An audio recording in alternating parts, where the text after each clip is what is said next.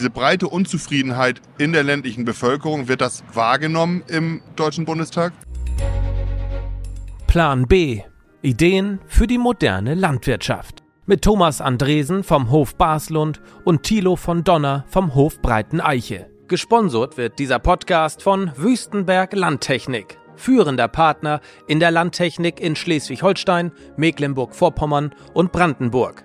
Ein modernes Familienunternehmen mit einer klaren Firmenphilosophie, getreu dem Slogan Bei uns in guten Händen. Und New Holland Deutschland, innovative Landtechnik seit über 125 Jahren. Moin, liebe Freunde der gepflegten Familienunterhaltung, zu einer weiteren Folge von Plan B, der Agrarpodcast Ideen für die moderne Landwirtschaft von der Grünen Woche mit einem Gast aus der Politik. Hermann Färber sitzt uns gegenüber, Vorsitzender vom Agrarausschuss im Deutschen Bundestag. Herr Färber, herzlich willkommen. Schön, dass Sie sich die Zeit für uns nehmen. Hallo, Herr Andresen. Gerne. Immer. Ja, auch von meiner Seite, Herr Färber, nochmal ein ganz, ganz herzliches Willkommen. Ähm, als Vorsitzender im Agrarausschuss äh, ist man natürlich Vorsitzender in einem Ausschuss, der im Moment natürlich, äh, ich sag mal, ja, quasi dann auch mit in aller Munde ist. Ich glaube, wir haben in der Landwirtschaft eine Situation, äh, wie wir sie in den, ja, in den letzten Jahrzehnten eigentlich kaum gehabt haben, dass, glaube ich, fast an jedem Mittags- oder Frühstückstisch über Landwirtschaft geredet wird. Ja, das ist äh, in der Tat äh, auch äh, erfreulich, dass sich unsere Gesellschaft nun seit einigen Wochen wieder mit der Landwirtschaft in Kontakt sieht und selbst am Frühstückstisch über die Probleme und über die Situation der Landwirtschaft, aber auch über die Zukunftsperspektiven der Landwirtschaft gesprochen wird. Eine sehr positive Entwicklung. Ähm es ist ja aber nicht nur die Landwirtschaft, ich sag mal, die auf die Straße geht, sondern es ist natürlich schon ein breiter Querschnitt aus der Gesellschaft, den man da trifft. Ich war selber ja nun hier in Berlin auf der, auf der Demo und ähm, es war, glaube ich, wirklich aus allen Gesellschaftsschichten Menschen da vertreten. Ähm, das zeigt ja aber auch, finde ich jedenfalls, ein Stück weit, ähm, dass Landwirtschaft doch irgendwie alle Bevölkerungsgruppen berührt. Ja, jeder Mensch auf der Welt ist mit Landwirtschaft berührt, denn jeder Mensch muss täglich Nahrungsmittel zu sich nehmen und diese Nahrungsmittel kommen in jedem Land dieser Welt von der Landwirtschaft.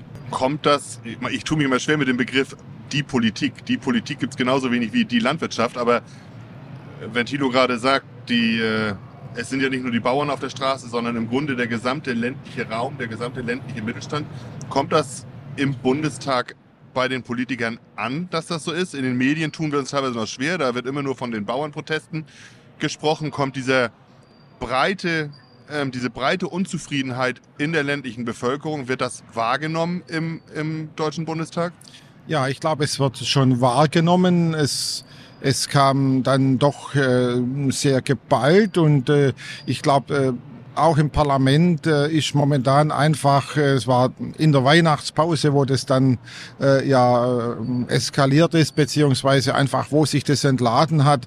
Und äh, jetzt haben wir eine Sitzungswoche seither hinter uns und ich glaube, das wird schon auch in den nächsten Wochen und Monaten äh, Thema im Parlament bleiben, weil es, wie Sie sagen, das ist nicht nur die Landwirtschaft, sondern es ist der Mittelstand, es ist der gesamte ländliche Raum der sich ja mit diesen Protesten eigentlich identifiziert und äh, da kommt Politik nicht dran vorbei. Wir, wir müssen diese Themen aufarbeiten, wir müssen äh, äh das auch beraten und wir müssen drauf eingehen und nicht nur nicht nur in Diskussionsrunden, sondern wir müssen da Perspektiven schaffen für, für diesen ländlichen Raum.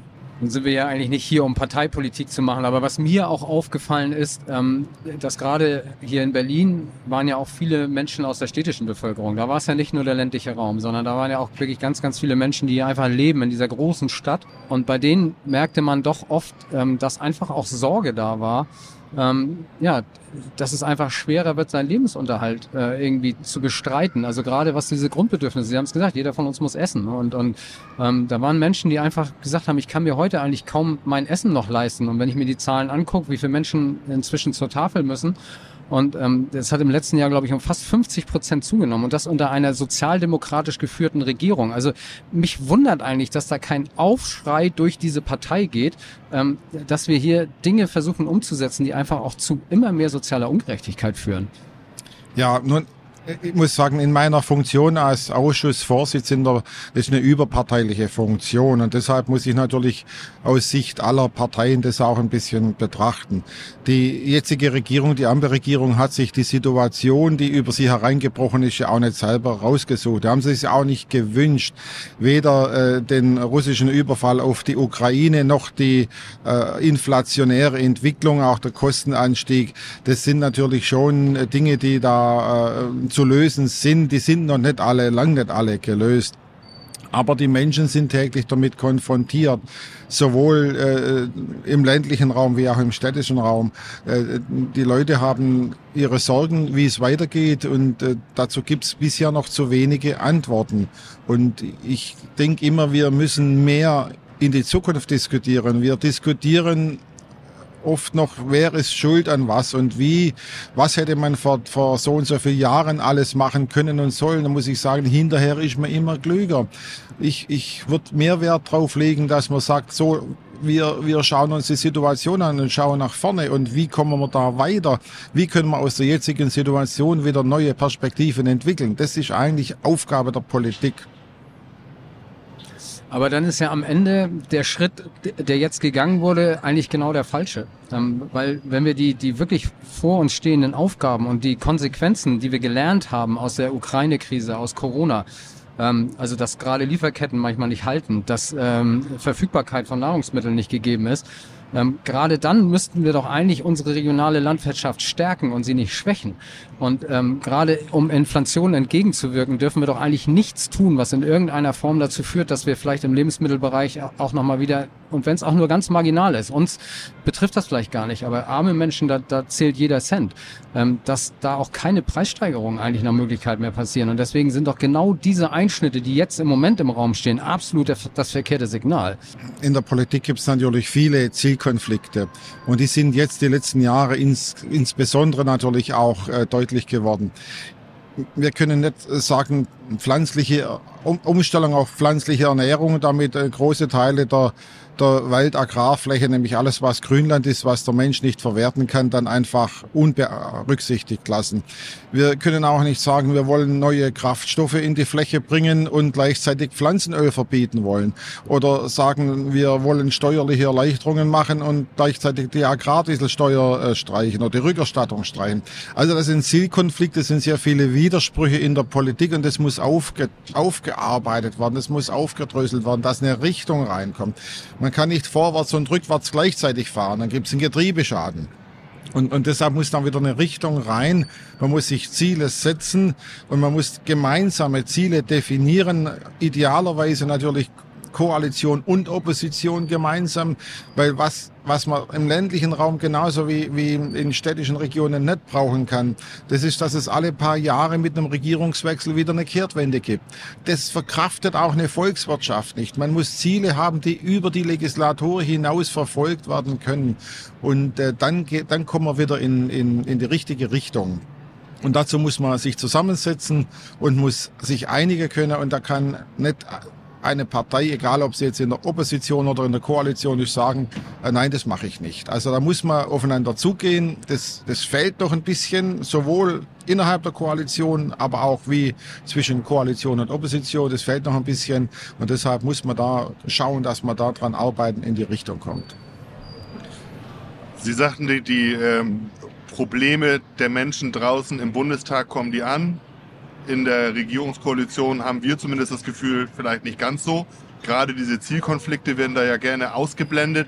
Wie können wir uns das vorstellen? Wie ist der Ablauf im Bundestag? Wenn äh, Geschichten behandelt werden im Ausschuss, werden die Ergebnisse aus diesen Ausschüssen von der Regierung wahrgenommen? Werden die nur vom Bundestag, also vom Parlament wahrgenommen? Wie, wie kann man sich da die, die Vorgehensweise vorstellen? Also was im Ausschuss beraten wird, äh, wird natürlich sowohl von der Opposition wie von der Koalition wahrgenommen, denn jede Partei, äh, jede Fraktion äh, gibt da ein Statement ab, äh, kann da ihre Dinge vorbringen und dann wird am Ende halt abgestimmt und da gibt's Situationen, wo man einstimmig abstimmt und dann gibt's Situationen, wo eben unterschiedlich abgestimmt wird. Und wenn es um Gesetzesänderungen oder Einbringungen geht, äh, dann äh, ist natürlich die Koalition Koalition geschlossen, äh, weil das ist ja die, die Grundlage ihrer Koalition, dass sie dann zusammen abstimmt, egal wer jetzt Koalition gerade bildet. An dem Tag, wo die Koalition nicht mehr zusammen abstimmt, ist ja die Koalition am Ende. Und äh, deshalb ist die Koalition, die wird nur ein Gesetz einbringen, wenn sie weiß, da, da findet man auch eine Einigkeit, eine Mehrheit innerhalb der Koalition. Und es wird dann beschlossen und das, das Parlament beschließt. Die Regierung kann einbringen, aber Gesetze werden vom Parlament am Ende dann beschlossen. Entscheidend ist ja nachher dann für den Haushalt und für die im Moment, ich sag mal, im Raum stehenden Pläne das Haushaltsfinanzierungsgesetz. Und das soll, wenn ich das richtig weiß, Anfang Februar, glaube ich, verabschiedet werden. Ähm, wissen wir ja, dass sich innerhalb der, der ähm, Koalitionsparteien zumindest auch aus den Ländern heraus Widerstand regt. Ähm, wie schätzen Sie das ein, dass man doch noch zu einer Lösung kommt, sei es jetzt beim Agrardiesel direkt oder vielleicht wirklich auch zu sagen, wir finden einen Weg, der ja, der, der die Bauern jetzt nicht benachteiligt. Ich sag's mal ein bisschen vorsichtig. Also da, da muss ja eigentlich mindestens ein Ausgleich her, wenn nicht sogar eigentlich auch mal ein positives Signal für die Landwirtschaft. Haben wir eine Chance? Ja, wie Sie sagen, im, im Bundestag äh, ist äh, die Februar, die erste, also Sitzungswoche Ende Januar, Anfang Februar ist die Haushaltswoche, da wird der Haushalt verabschiedet. Der Haushaltsausschuss hat seine entscheidende Sitzung gehabt äh, in der vergangenen Woche. Die haben das so verabschiedet. Da wird im Plenum, glaube ich nicht, dass da äh, die Koalition dann nochmal anders abstimmen wird. Und dann kommt es in der Tat auf den Bundesrat drauf an, wenn alle Ministerpräsidenten, äh, die äh, sich kritisch geäußert haben und die das gesagt haben, das trage ich nicht mit, so auch abstimmen, dann kann das nochmal gestoppt werden, dann geht es in den Vermittlungsausschuss und dann ist die Frage, was dann da vereinbart wird. Ich möchte aber auch sagen, der Agrardiesel ist sehr wichtig für die Landwirtschaft. Die Betroffenheit ist je nach Betriebsausrichtung und Betriebsgröße sehr unterschiedlich. Man muss aber schon auch sagen, das war halt der Funke fürs Pulverfass.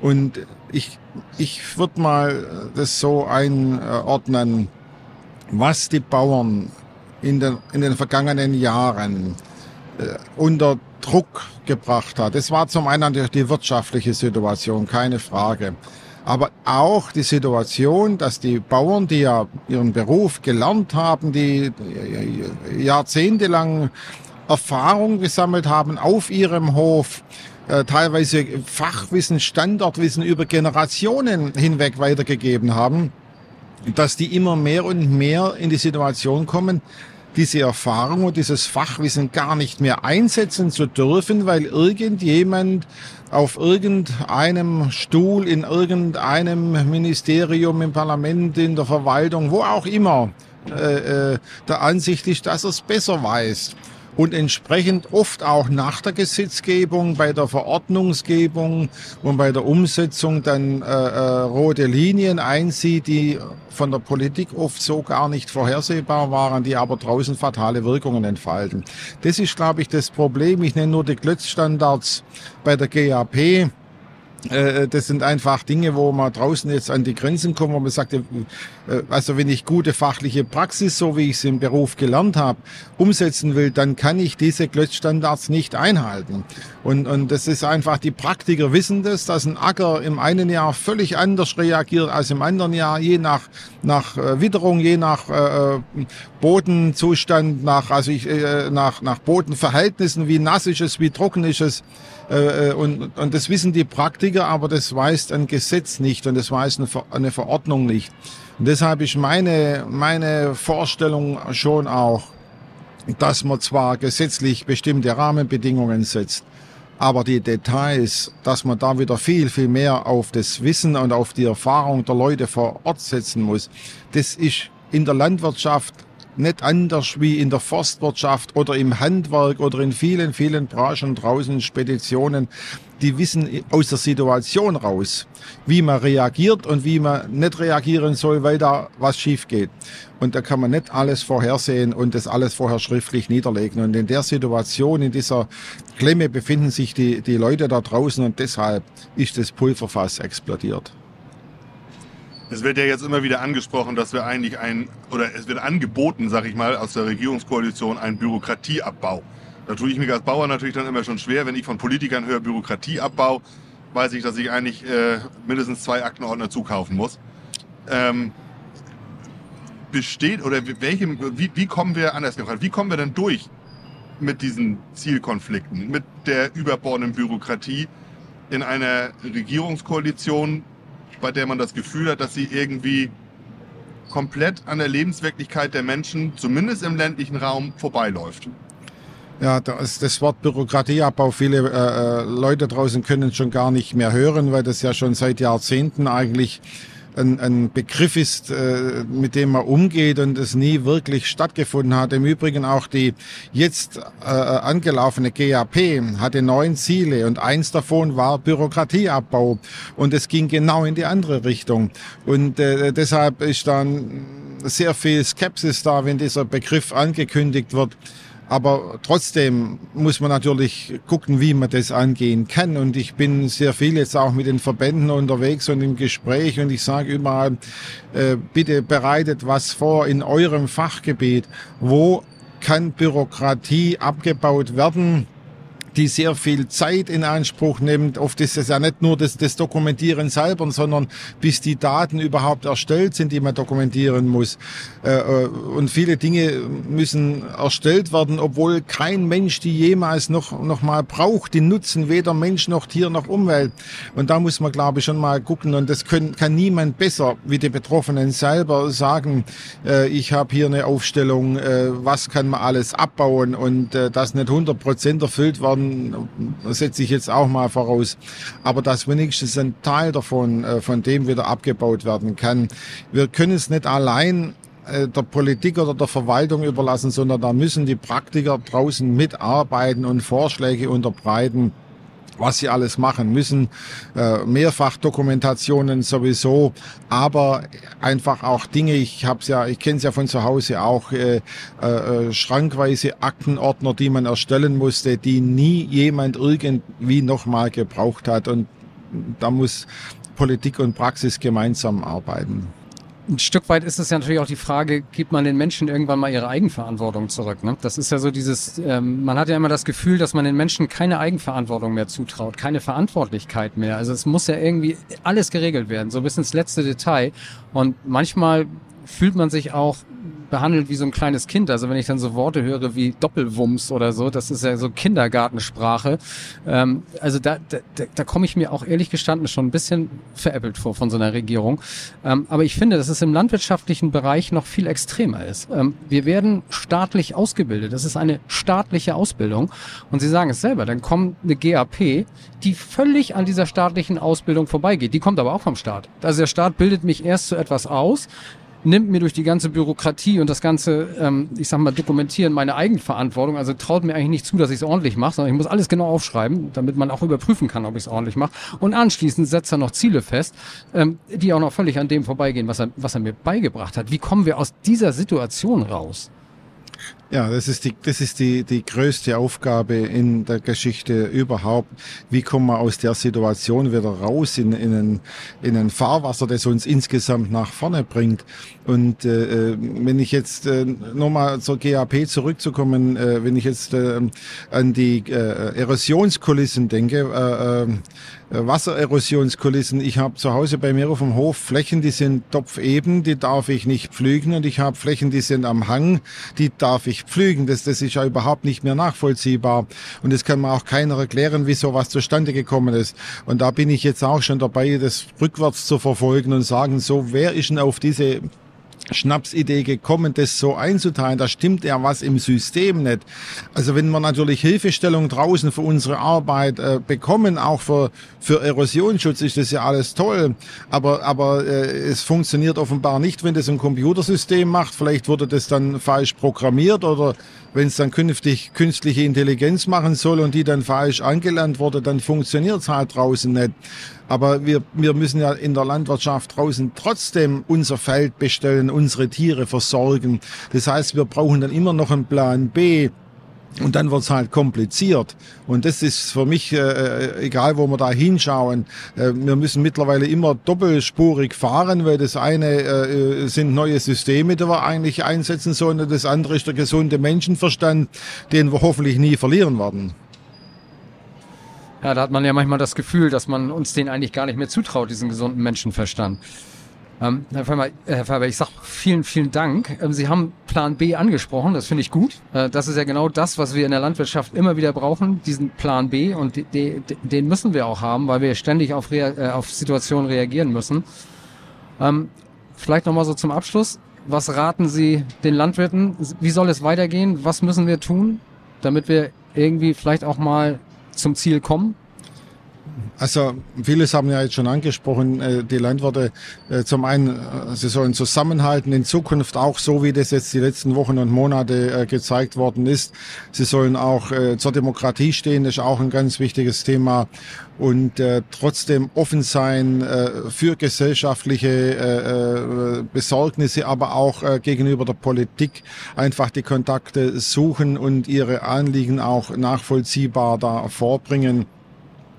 Und dann hoffen wir mal, äh, dass wir Bewegung reinbekommen. Ich sage einfach, die, die Ideen und die Pläne, die liegen auf dem Tisch und es sind jetzt nicht die Ideen, die eine alte Regierung hatte, sondern die, die frühere Regierung hat eigentlich nur die Kommissionen initiiert und eingesetzt und hat sich dann nicht, also sie war ja nicht Teil der Kommissionen, sondern er hat gesagt, die Branche, alle Beteiligte, auch die Umweltverbände, die Tierschutzseite, die, die Wirtschaft, die Wissenschaft, die müssen gemeinsam Lösungen erarbeiten, Zukunftskommission Landwirtschaft, aber auch Borchert-Kommission.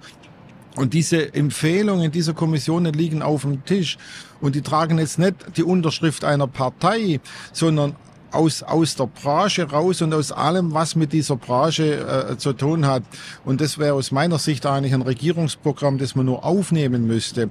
Und da wären ja, die haben das alle ja unterschrieben, die Beteiligten, dass sie das mittragen. Und das müsste endlich umgesetzt werden, das müsste man angehen. Und da ist noch ein bestimmter Widerstand zu verspüren.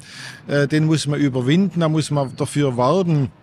Äh, dass man das, das, dass man einfach nicht nur dagegen ist, weil man der Ansicht ist, ich glaube nicht, dass das funktioniert. Äh, das ist mir zu wenig, das ist mir zu billig, sondern man muss das angehen.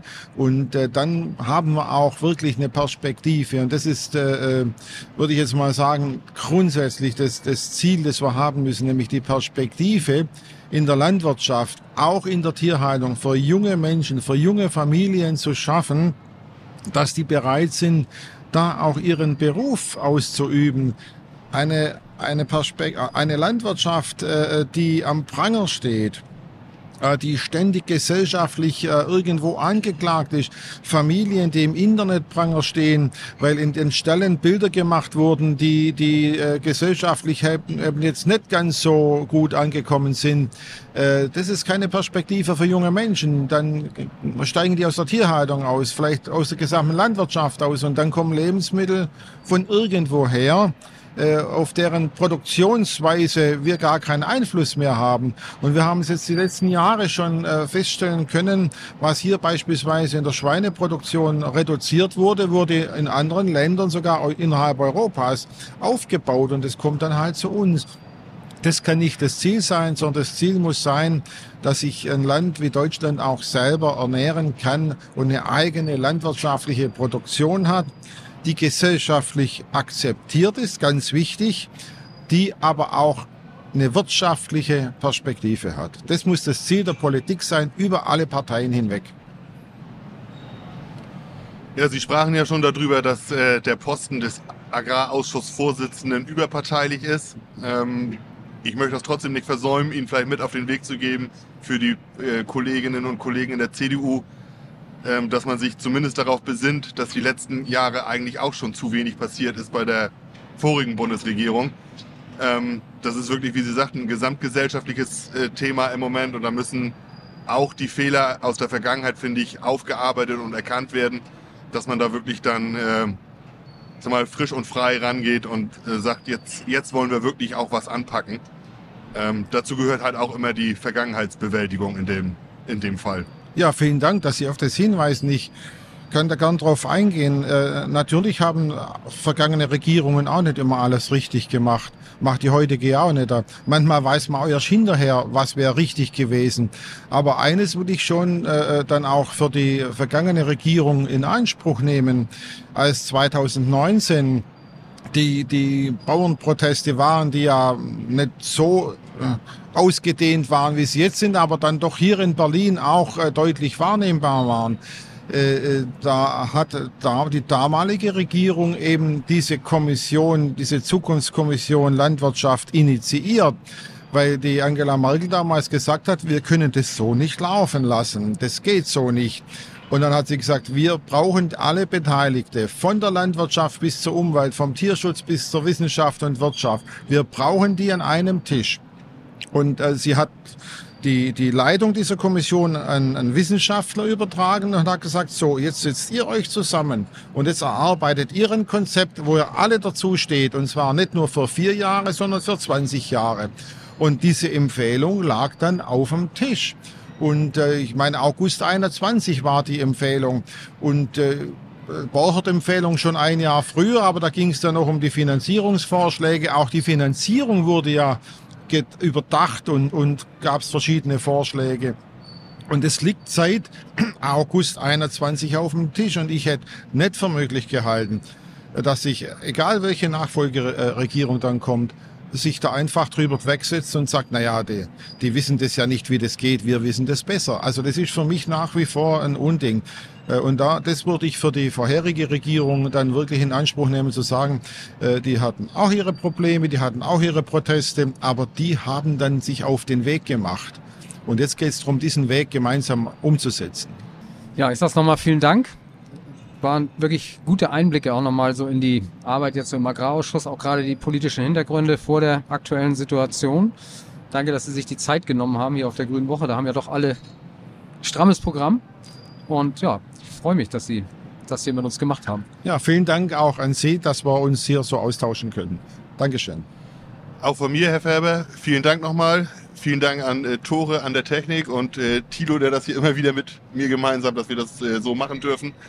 Vielen Dank an unsere Sponsoren New Holland Deutschland und Wüstenberg Landtechnik, die uns die Möglichkeit geben, solche Geschichten wie das hier zu machen. Euch vielen Dank fürs Zuhören und äh, bis zum nächsten Mal. Plan B. Ideen für die moderne Landwirtschaft. Mit Thomas Andresen vom Hof Baslund und Thilo von Donner vom Hof Breiten Eiche. Gesponsert wird dieser Podcast von Wüstenberg Landtechnik führender Partner in der Landtechnik in Schleswig-Holstein, Mecklenburg-Vorpommern und Brandenburg. Ein modernes Familienunternehmen mit einer klaren Firmenphilosophie, getreu dem Slogan Bei uns in guten Händen. Und New Holland Deutschland, innovative Landtechnik seit über 125 Jahren.